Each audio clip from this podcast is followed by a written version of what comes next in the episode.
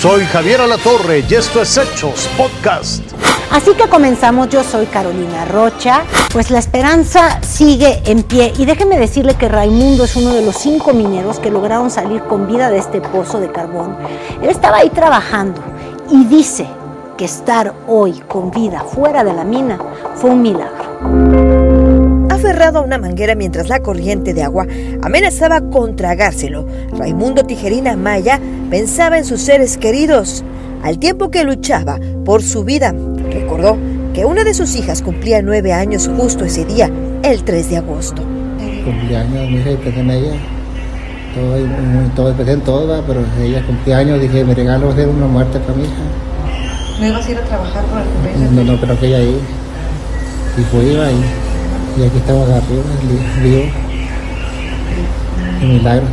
Raimundo convalece en la cama 113 en el tercer piso del Hospital General de Zona número 24 en Nueva Rosita, otro de los municipios ubicados en la región carbonífera. Es uno de los cinco que salieron con vida del pozo de carbón Las Conchas en Agujita. El agua los expulsó de la mina. Al momento que el pozo se inundó, Raimundo carretillaba, es decir, acarreaba tierra y minerales en una carretilla. Mucho aire sentía y corría, yo fui esperando de otro pozo, otra salida, antes que llegara la plancha. Y luego que pasaba el agua atrás de mí, todo, todo atrás de mí, me quité y pasó todo el agua. Raimundo trató de brincar el agua para poder salir, pero la fuerza de la corriente lo arrastró. Nada veía por la oscuridad del pozo y el agua lo obligó a cerrar los ojos. Me rendí, me rendí, ya no podía. Me rendí. Y, Dios te llevó hasta me rendía, te que de los ojos y que cuidar. El, el, agua, el agua para arriba, el agua para arriba, para arriba. Nomás que yo empecé a gritar, que, gritar para arriba y la gente me oyeron y, y te sacaron. Sacaron. Gritó y otros trabajadores lo ayudaron a salir justo donde ahora, una ventana de mangueras extraen miles de litros de agua para sacar a los 10 mineros atrapados. Entre estos está su hermano Hugo. Hugo está atrapado, bueno, está bien, pues no creo. No, no, no, tengo, tengo esperanza. Que, ¿Qué emociones encontradas? No, porque está mecánico, porque eh, yo lo vi, lo viví. Lo viví, los, los golpes, la huella fuerte, bastante fuerte. Por una parte él está consciente y está preparado para lo que venga, pero pues eso no le quita de que le duela, porque pues es su hermano. Larisa es la esposa de Raimundo y se divide entre cuidarlo a él y a sus hijos.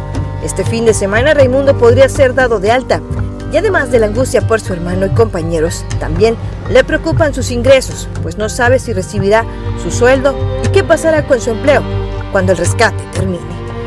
Irene Zapata, Fuerza Informativa Azteca más información. Nos vamos rápidamente con ella. Elementos de la Secretaría de la Defensa Nacional detectaron e interceptaron una aeronave procedente de Sudamérica que ingresó de forma ilegal al espacio aéreo mexicano.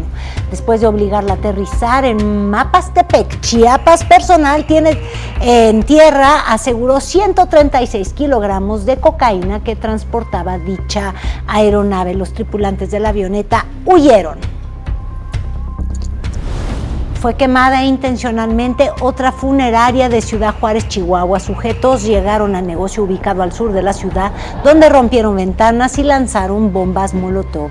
No hubo lesionados, tampoco detenidos, pero va a recordar que la semana pasada ya le informábamos de estos casos. Este es el cuarto incendio intencional en contra de funerarias en esta ciudad fronteriza en solo tres semanas. La pregunta es, ¿alguna autoridad está enterada? ¿Pretende dar pues con los culpables.